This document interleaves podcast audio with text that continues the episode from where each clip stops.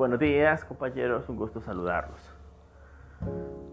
El tema de este podcast es la complementariedad de los derechos de primera generación y derechos de segunda generación. Usualmente nosotros, por ejemplo en bachillerato, vemos las generaciones de los derechos y los vemos como un todo fraccionado, como segmentos de derechos que tiene la persona. Y está bien esa clasificación para el ámbito didáctico, pedagógico, para enseñarlos, para ir poco a poco comprendiendo.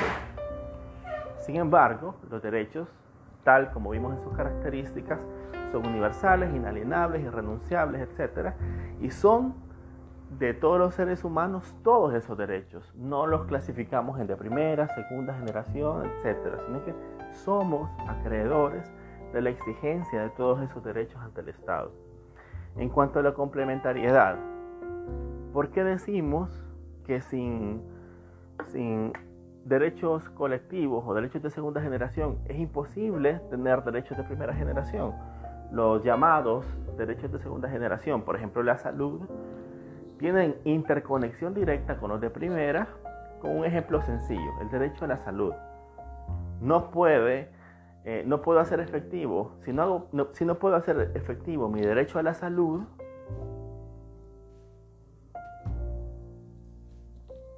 evidentemente mi derecho a la vida será anulado, porque si no puedo acceder a un tratamiento médico y no tengo recursos para pagarlo de manera privada, mi derecho individual a la vida, mi derecho de primera generación a la vida, va a desaparecer.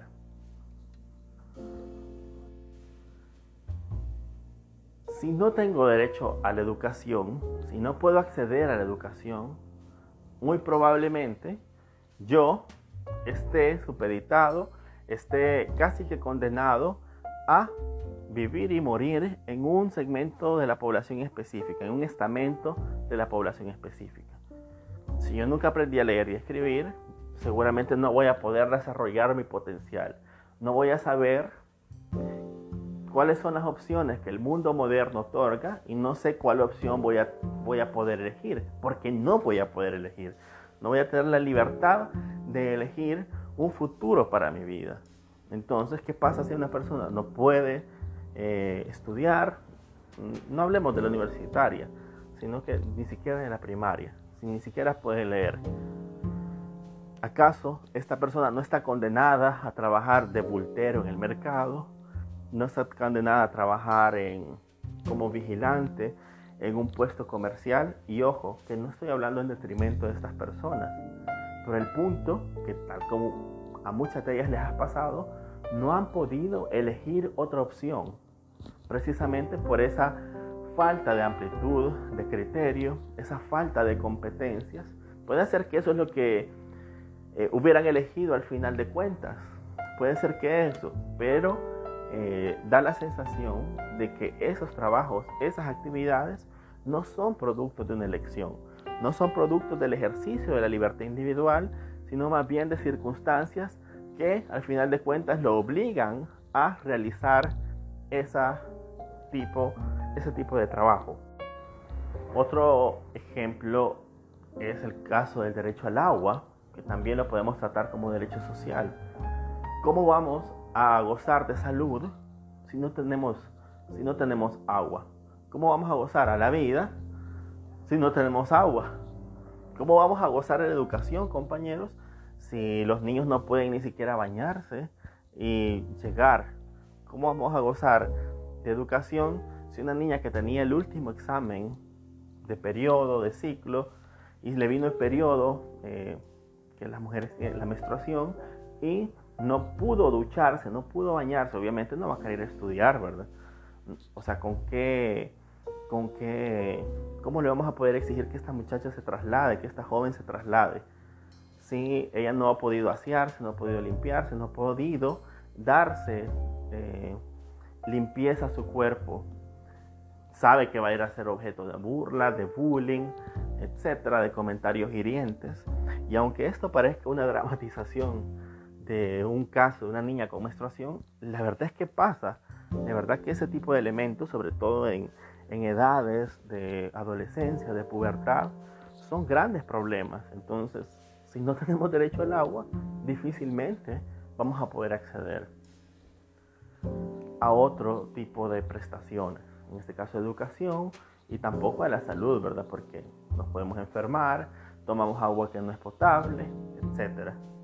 El derecho a la alimentación, el derecho a la alimentación que, que está inmerso en la Constitución, tal vez no de manera específica, pero sí se, sobreentiende que hay un derecho a la alimentación. Yo les pregunto, ¿cómo vamos a la escuela? ¿Cómo vamos a rendir en el colegio, en la universidad, si no nos alimentamos, si no desayunamos, eh, si no almorzamos? O sea, es definitivamente imposible rendir, es imposible que esta persona desarrolle su potencial si no tiene los tres tiempos de comida, si no se alimenta. Así que eso es el tipo de interacción, de complementariedad de los derechos. De igual manera, yo les pregunto, eh, cuando hay un régimen autoritario en un país y este régimen tortura, tortura a un opositor político, bueno, este torturado en primer lugar no lo puede mostrar, ¿verdad? Tienes que tenerlo encerrado en algún lugar eh, torturándole para sacarle algo o simplemente por, por, por sadismo, ¿verdad? Pero ¿qué le va a hacer? Lo va a privar de la libertad. Entonces esta persona no va a poder ejercer sus, sus funciones de trabajo porque va a estar privado de libertad. No va a poder ejercer sus funciones eh, sociales de de, ir al médico porque va a estar en cautiverio. Si, si se le priva a una persona de la libertad de expresión, de igual manera no está siendo libre.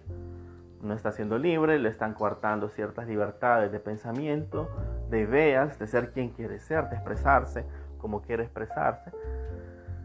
Eh, entonces va teniendo un detrimento en su personalidad, a partir de este tipo de prohibiciones, a partir de este tipo de, coacciones al ejercicio de los derechos. Así que eh, los derechos son complementarios, eh, subsisten entre ellos, eh, son, son básicamente ramas de un mismo árbol, que en este caso son la esfera de protección jurídica de los ciudadanos.